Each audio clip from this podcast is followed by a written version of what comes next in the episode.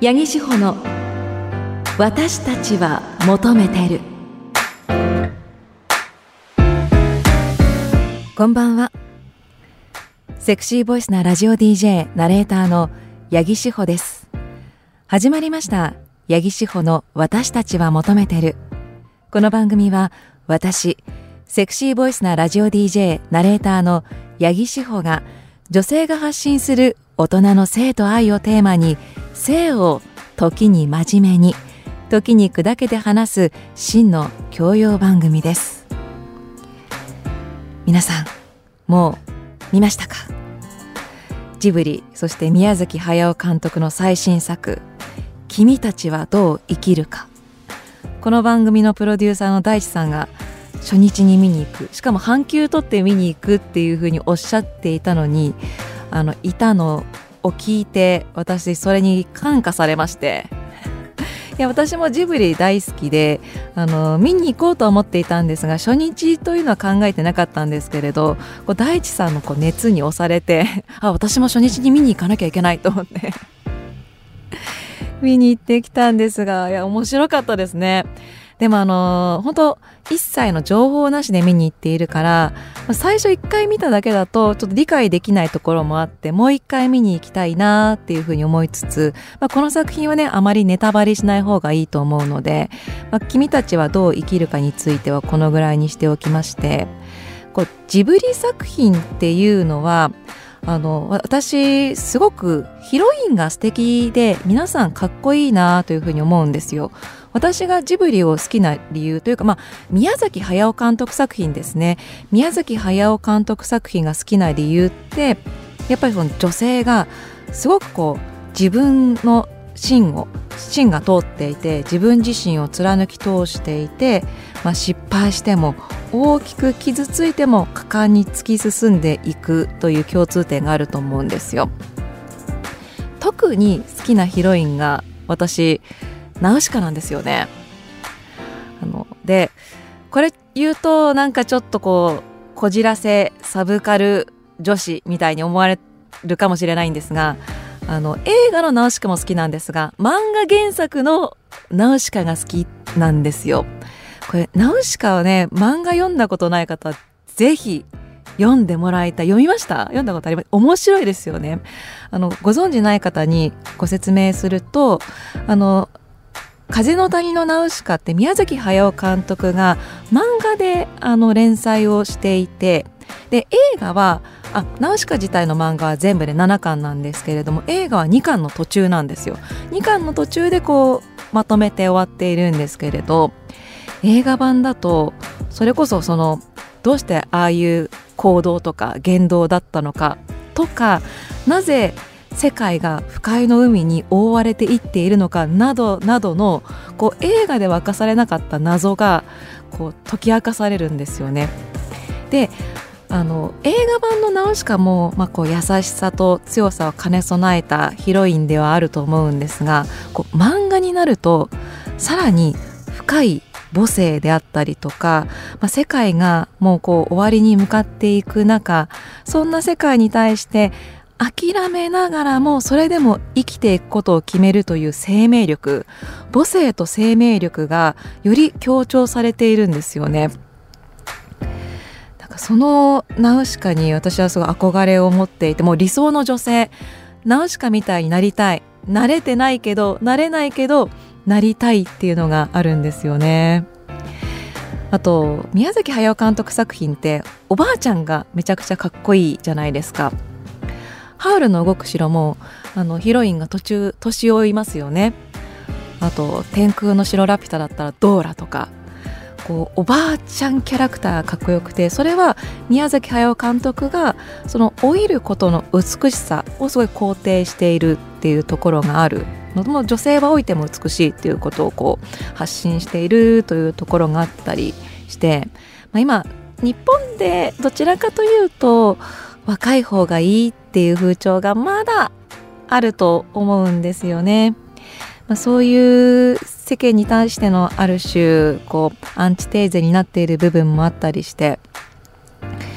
あとはもう一つやっぱりその決めたことを貫き通す宮崎駿監督のヒロインっっていうのが本当に憧れていてやっぱりこう女性は男性の一歩下がって大和なでしこでみたいな古い価値観をやっぱどんどん覆していってるのって宮崎駿監督作品のヒロインだと思っていてその天空の城ラピュタのシータだってそうじゃないですか。ムスカがシータを支配しようとするけれどもそれにしっかり抵抗してその強さを受け入れてくれたパズーのもとに行くわけですよ。あの本当にこう強くかっこいい女性がもっとこう称賛される世の中になればいいなというふうに思いますさてこの番組では皆さんからのメッセージを募集しています。番組へのご意見ご感想何でも結構です。メッセージは CBC ラジオ八木志保の私たちは求めてるのホームページにアクセスして番組メールフォームからお送りください。ハッシュタグ、わたもとこれツイッターって言っていいのか、X って言っていいのか、もう本当に悩みどころなんですけれども、あの、つぶやく SNS では、ハッシュタグ、わたもとで感想やご意見など、つぶやいていただけると嬉しいです。それでは CBC ラジオ、八木志保の私たちは求めてる、この後10時30分までお付き合いください。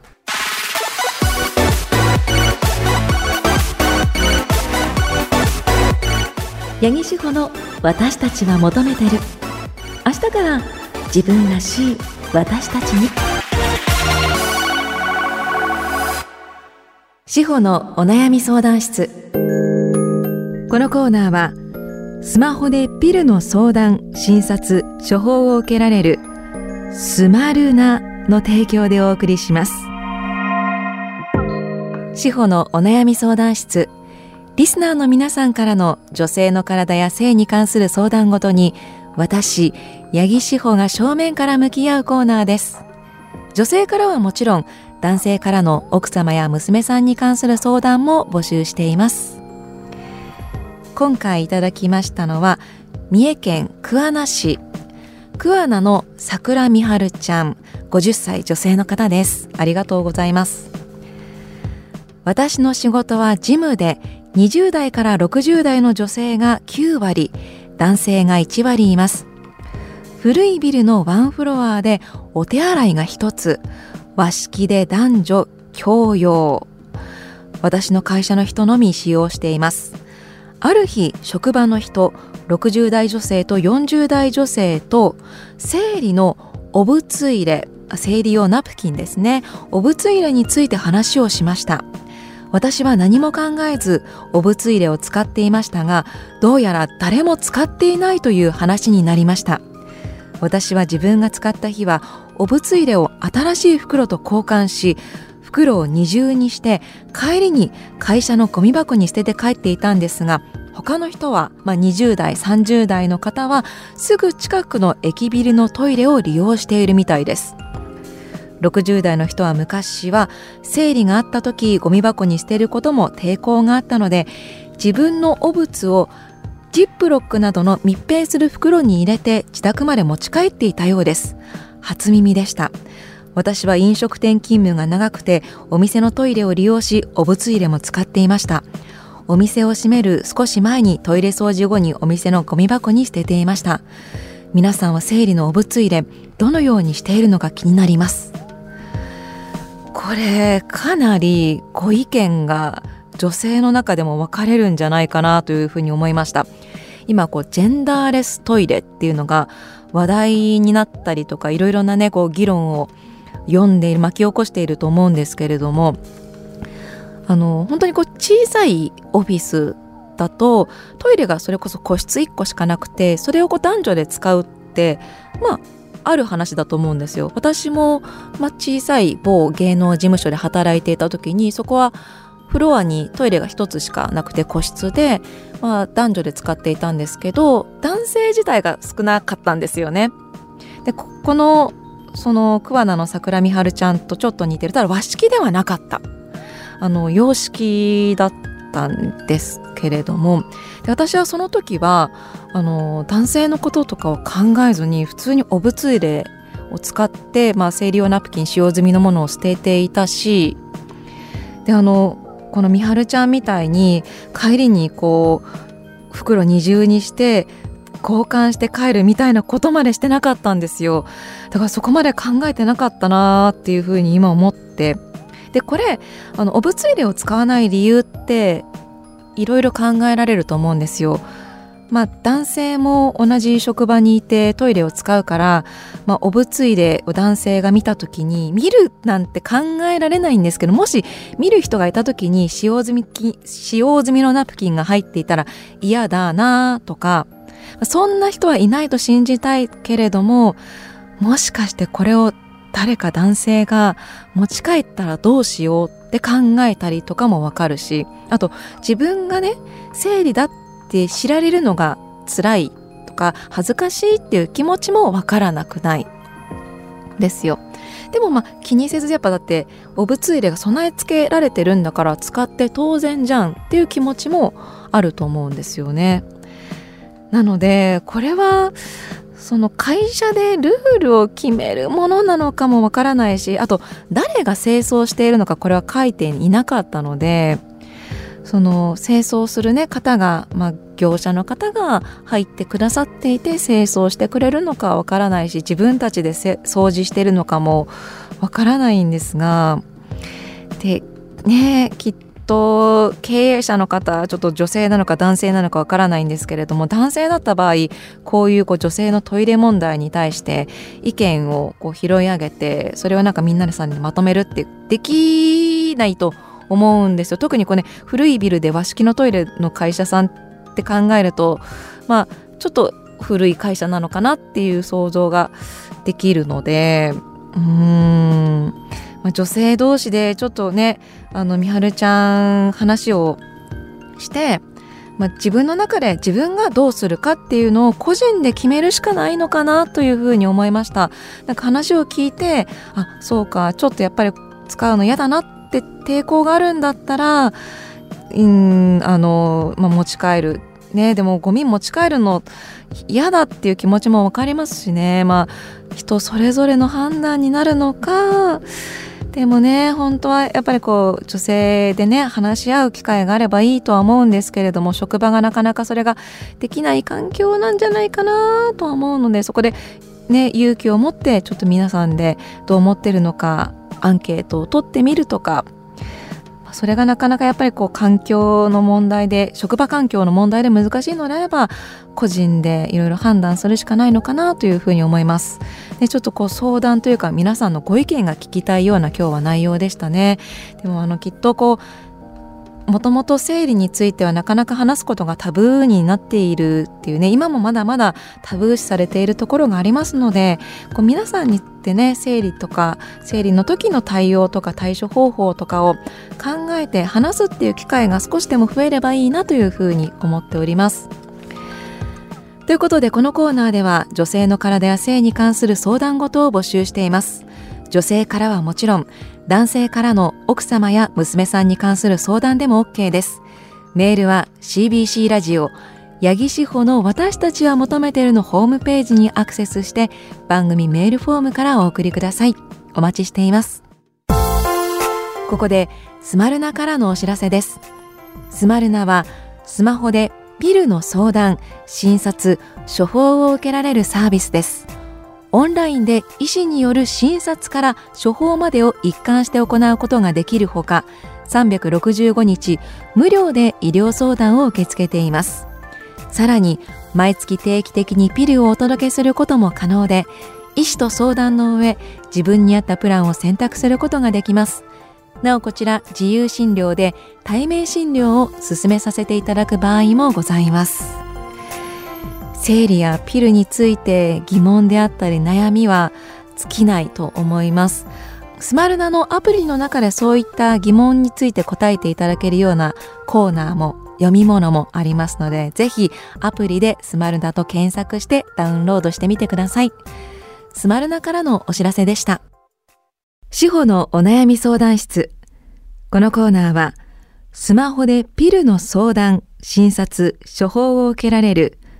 スマルナの提供でお送りしました。八木志保の私たちは求めてる。メッセージ送ってくれないの？みんなの。初体験。このコーナーは皆さんの初体験を募集する企画となっています。何の？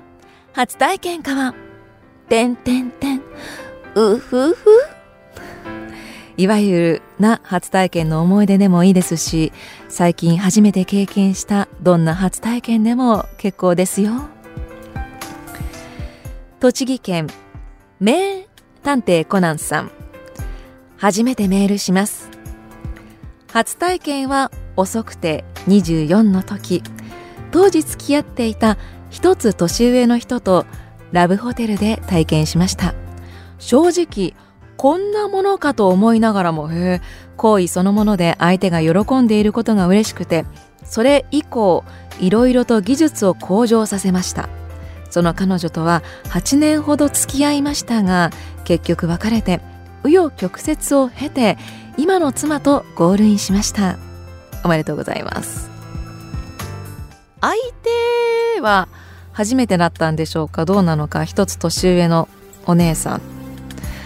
まあ、この20代前半だと一つ年上って精神年齢的にかなり上じゃないかなと思いますので、まあ、お姉さんの手のひらの上で転がされた可能性もありますね。相手が喜んでいることは嬉しくて、ね、やり手だったんじゃないでしょうか。いやすごいよかったよってね。初めてだし気を使われた部分もあったかもしれない。ね。でも悪い思い出じゃなくてよかったです。8年その後付き合ったってね。大事にお互いね思ったんですね。いい思い出ですね。マド姉さん北海道からありがとうございます。志保さんこんばんは。古い記憶を引っ張り出して懐かしく思い出していた高校2年の冬。人生でできた3人目の彼氏との初体験でした。彼はご両親と離れての下宿生活だったため私は放課後毎日のようにその部屋に入り浸っていました。ただ同級生なのにあちらはすでに経験済み。それだけがなんとなく嫌だった記憶があります。あわかります。なんとなくね。なぜその日は最後まで行くことになったのかは思い出せないんですが祝日で下宿の食事がお休みなのでお弁当を作り朝から彼の部屋に行っていた記憶があります。思い出すのは暗くなりかけた部屋と置かれた石油ストーブの匂い。あの匂いがなぜか好きでした。北海道っぽい。あとはただただテンパっていました。痛かったのとそれを彼に言った時のだってお前入りづらいんだもんという言葉。どれだけ経験値があるのか知らないけどなんかムカつくわと思いました。私は初めてで余裕なんてなくて記憶が飛び飛びですが彼がシーツの始末に困っていたのは覚えています。私は嬉しいような特別な日になったような別にいいものじゃないなというような気が楽になったようないろいろな思いを抱えてよちよち歩きで家に帰宅。親と顔を見合わせるのは気まずかったですが悪いことをしてきたような複雑な感覚なんだか初々しかったな。初めての経験。まあ初めてって痛い人が多いんじゃないですか女性だって。今まであそこに入っていなかった大きさのものがいきなり入ってくるわけですしね。あの初めてが痛いかどうかって知らない人も多いと思うんですよ女性。まあ年齢によるのかわからないんですけれども。女の子だとそれこそ今ティーンズラブっていうこう漫画雑誌とかがあってあの私の世代だと少女コミックっていうのがあったりするんですけどそういうちょっとエッチな少女向け漫画雑誌でその初体験の素敵なシーンみたいのを読むんですよ。で大抵なんかもう「ああ最高もう彼と愛し合えて幸せ」みたいな感じのシーンしか描かれてないわけですよ。でそれがそう刷り込まれるからなんか痛いとかってこうのがわからないわけですよね。こんなに痛いのかっていう私は痛かっためちゃくちゃ。なんかそういうのをまあそういう漫画が求められてそういうのをね多分親がいくら規制してもそういう漫画とかも男の子もそうだと思うんですけどエロ漫画とかって絶対こう見ちゃうと思うんですよ。でそれが正しくないか正しいか正しくないかっていうのをきちんと教えることも大事だなっていうふうに思うんですよね親がねそういう、まあ、性教育の話になっちゃいますけどどう向き合っていくかですよね。ね、相手がどんだけ経験値があるか分かんないけど入りづらいって言ったその一言の気遣いのなさっていうのも相手のあの知識があるようで知識がないっていうところが浮き彫りになりますよね。あー、照れ隠しね。照れ隠し。そうね。照れ隠しでも言い方があるじゃんっていうね。まあ、10代だしね。レザーボーイさん、三重県津市の方、ありがとうございます。私の初体験ですが、ED 治療です。男性の更年期障害で、勢力が減退して若い時のように夜の生活ができなくなってきたので、病院で受診して ED 薬を初めて飲みました。すると効果抜群で、忘れていた若い時のあの感覚を思い出しました。今 ED で悩んでいる人は ED 治療をおすすめします。50代男性ですけどね。そうかやっぱ ED 治療薬って若い時を思い出すぐらい効果があるんですね。でも確かに男性そうねこう20代の男性とまあ30代40代の男性はやっぱり力が違うなって私も思うわけですよ。なんかね比較されると男性も嫌かもしれないけど女性ね男性も比較してるでしょとかあの女性側も比較してるんだよということでやっぱりそのこの力強さ違いますよやっぱり20代の人とは。でも別にさ力強ければいいっていうものでもないからねだけどでもねその男性の更年期障害でちゃんとこう病院に行って治療したっていうところでもね今 ED で悩んでる人治療を進めということで男性でもやっぱり恥ずかしくていけないって前メッセージでもあのー、やっぱ病院に行くなんてできませんみたいなことがねあのメッセージくださった方もいますけれども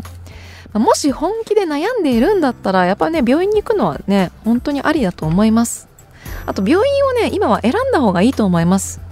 どういう病院なのか口コミサイトを見てね。十三さん神奈川県の方ありがとうございます。こちらは40代の男性の方ですね。私の初体験。18歳の時に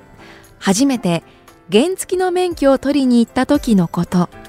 今まで縁のなかった地元の免許センターでのドキドキ感は未だに忘れられません。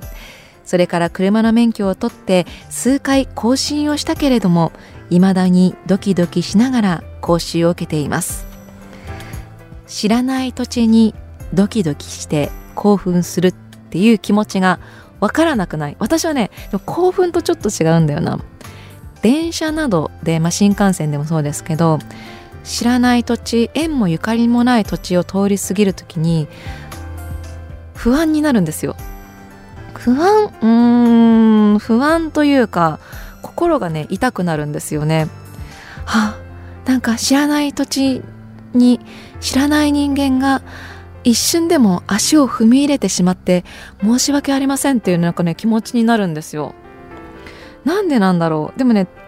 それがもしかしたらその罪悪感が展示でドキドキする人もいるのかやっぱ知らない土地で「あ俺のこと誰も知らないんだここでは」っていうドキドキ感があるのかねなんか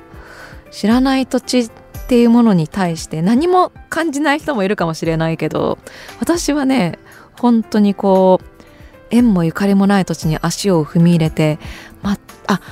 不安が襲われる理由の一つはここで迷子になったらどうしようとか何か困ったことがあった時に誰が助けてくれるんだろうかの不安感もありますね。まあ、そういう不安感から来るドキドキもあるのかな。ちょっとそのドキドキのねその元？なぜどうしてドキドキするのかを言語化していくとあの面白いかもしれないですよ十三さん。ちょっとこう自分自身を深く考えてみてください。あの初体験のコーナーね他にも魅力的なメッセージたくさん来ていたのでちょっとまたこのコーナーはやると思います。あの今回ねメッセージ紹介されなかった皆さんも次回以降紹介されるかもしれませんのであのぜひ引き続きお聞きください。エンディングです。この番組ポッドキャストがあります。アップル、スポティファイ、アマゾン、グーグルなど各種ポッドキャストサービスでこの番組の過去の放送を聞くことができます。またこの番組の前身番組ハイヤーハイヤー火曜日もポッドキャストで配信されています。最近番組を知ったという方過去の番組聞いてみたいという方はポッドキャストをチェックしてください。そしてメッセージが読まれた方には皆さんに番組オリジナルステッカーをプレゼントしています。すごく素敵なステッカーなのでぜひメッセージを送ってステッカーをゲットしよう。この番組で結構私いつもいろんな思いを喋りすぎてるのであんまり言ってないんですけど毎回名古屋に来るたびに名古屋のいろんなところ行ってるんですがあの最近はあのウェルビー栄のサウナにハマっています。今までは男性しか入れなかったんですが今年4月に女性用サウナもできて最高ですね。他にもちょっとこう名古屋市内のサウナとか行ったんですが私の中ではウェルビー栄が好き。漫画種類が豊富。あと横たわるところ寝そべるところがあのサウナから出てちょっとインターバルであの横たわるところがいっぱいあったら嬉しい。外気浴じゃなくてあの館内着を着て横たわれるところ。でもあの本当全体的に最高だなって思いました。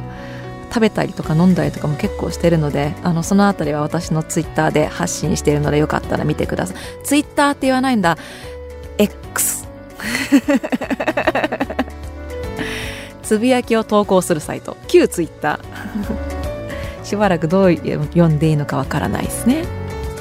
この後はスナイパー祈祷のコントハイヤーです。そちらもぜひ聞いてください。ここまでのお相手はセクシーボイスなラジオ DJ ナレーターの八木志保でした。次の夜まで See you!